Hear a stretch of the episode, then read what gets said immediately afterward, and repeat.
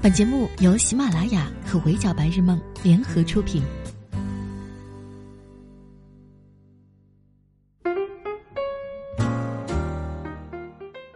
Hello，各位小耳朵们，你们好，欢迎收听本期的 Madam 神侃娱乐圈，我是 Madam 莫咪。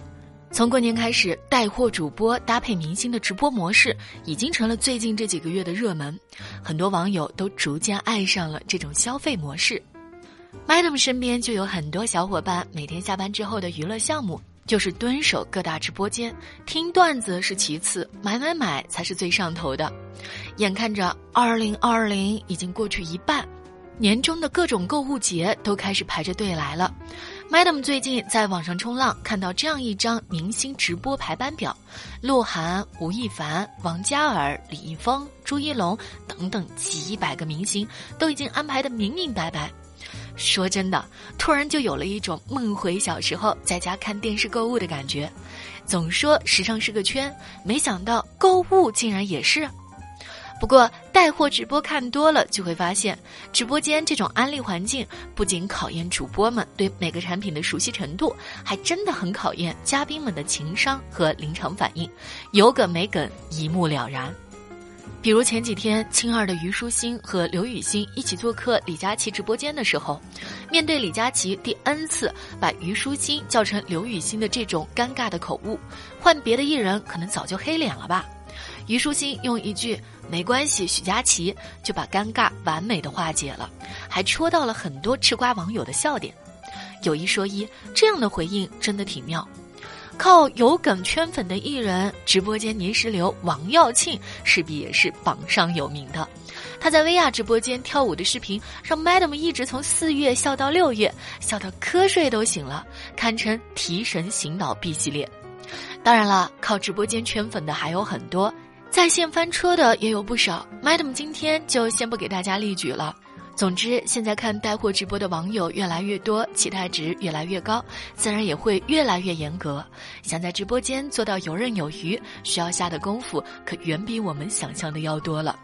除此之外，直播的形式也在不断的推陈出新，新花样越来越多。Madam 昨晚就在家看了一场挺特别的六一专场直播，这场未来可期特别直播，一边是湖南卫视六一晚会，大朋友小朋友们一起带来了很多精彩好看的舞台；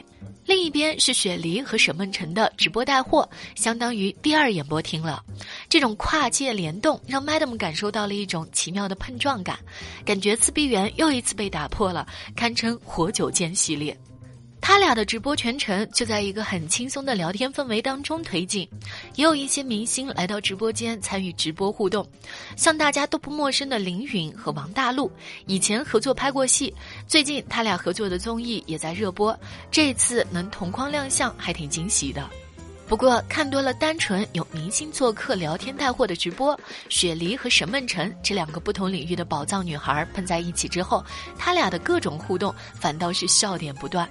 比如两个大美女一言不合比腿长，按他俩平时的私服穿搭来看，感觉都是大长腿女生呗，身高估计也差不了太多的样子。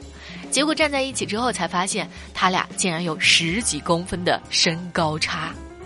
在雪梨羡慕沈梦辰身高的时候，Madam 跟很多网友一样，更想跟雪梨求一个腿长两米八的穿搭秘籍。毕竟身高没啥改变的方法了，同款穿搭的技巧还是可以 get 起来的。说来，最近不论是热播的《清创》这几档女团选秀综艺，还是备受网友瞩目的《乘风破浪的姐姐》，感觉女团舞都是热门项目。雪梨跟沈梦辰这回也安排上了。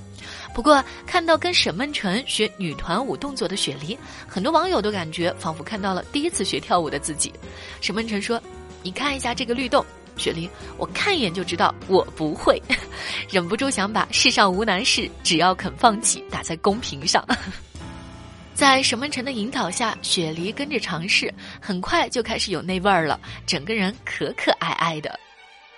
虽说这段舞看起来还是很有过年被亲戚抓住表演节目的紧张感，弹幕上都有粉丝忍不住刷“放过雪梨吧，哈哈哈哈”。但是能在这么多网友的关注下尝试自己不擅长的领域，已经需要很大的勇气了。看得出，最近在浪姐里备战的沈梦辰也没有少下功夫练习，有被他俩的反差萌戳中。在很多人的刻板印象里，可能总觉得网红和明星之间有弊，但是这回看雪梨和沈梦辰的互动，就完全没有这种感觉。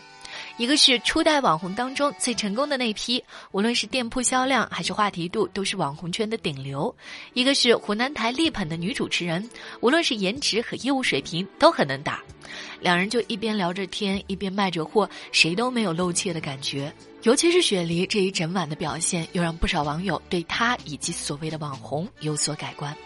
在直播镜头前的雪梨，业务能力很在线，对商品的介绍很全面，很懂顾客的心理。面对不同的受众，能够自如的切换不同的安利方式。就拿昨晚的直播来说吧，当传统晚会的广告时段替换成主播的直播间，雪梨的带货方式对于早就看腻了电视广告的观众们来说，还是很有新鲜感的。这个时候，有趣的一面就会展现的多一些。而当他面对自己直播间那些来剁手的粉丝的时候，他也知道粉丝们最关心的问题是什么。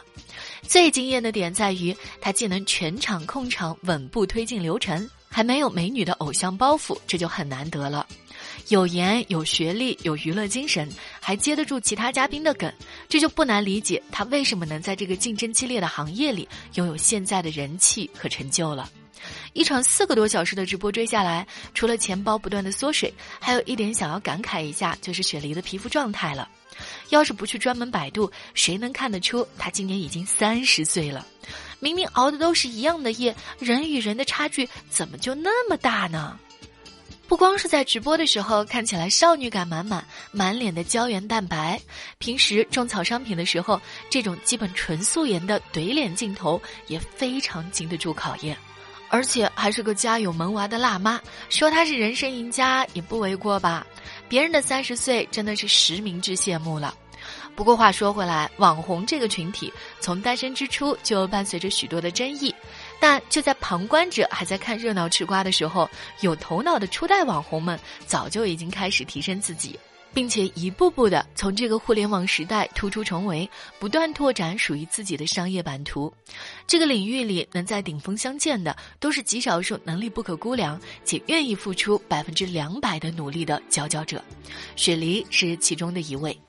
当很多人可能还以为雪梨就只是一个漂亮的女网红的时候，她早就已经是估值十亿的陈帆公司的掌门人了。